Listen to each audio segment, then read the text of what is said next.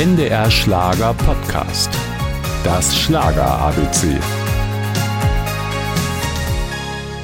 Mutig war Juliane Werding immer schon. Bereits 1970 schickte sie ein Demoband an den Südwestfunk.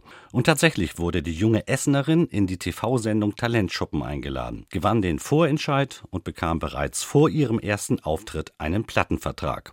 Kurz darauf der Durchbruch mit einem Song, der sie ein Leben lang begleiten wird.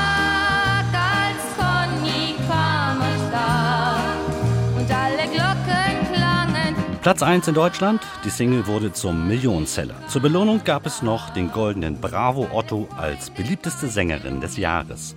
Ihren ersten Erfolg hat Juliane Werding immer gemocht. Also es ist und bleibt ein schönes Lied. Ja, man darf nicht vergessen, es ist zu einer komplett anderen Zeit geschrieben worden und es ist eigentlich für ein Teenie geschrieben worden. Ich war ja 15, als ich das damals gesungen habe und ich finde ihn trotzdem zeitlos genug, um ihn heute auch immer noch live, wenn ich auf Tour bin, zu singen. Über 40 Jahre stand sie auf der Bühne, begeisterte ihre Fans mit ihrer Musik und ihren etwas anderen Texten.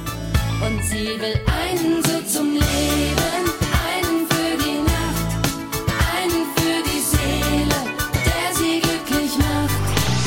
Die Männer an Theken und an Tischen sich den Schaum von den Lippen wischen. Juliane Werding wollte mehr als nur singen. Sie schreibt Bücher, lässt sich zur Heilpraktikerin ausbilden. Auch das Theaterschauspiel hat sie ausprobiert.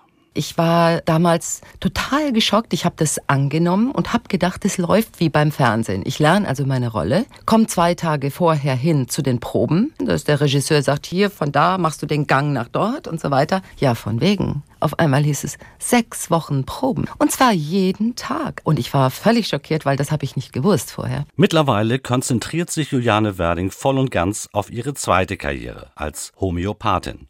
Auf ihrer Website steht, sie nimmt keine Tourtermine und TV-Auftritte mehr wahr, damit sie sich voll und ganz auf die Arbeit mit ihren Patienten konzentrieren kann. Das Schlager ABC.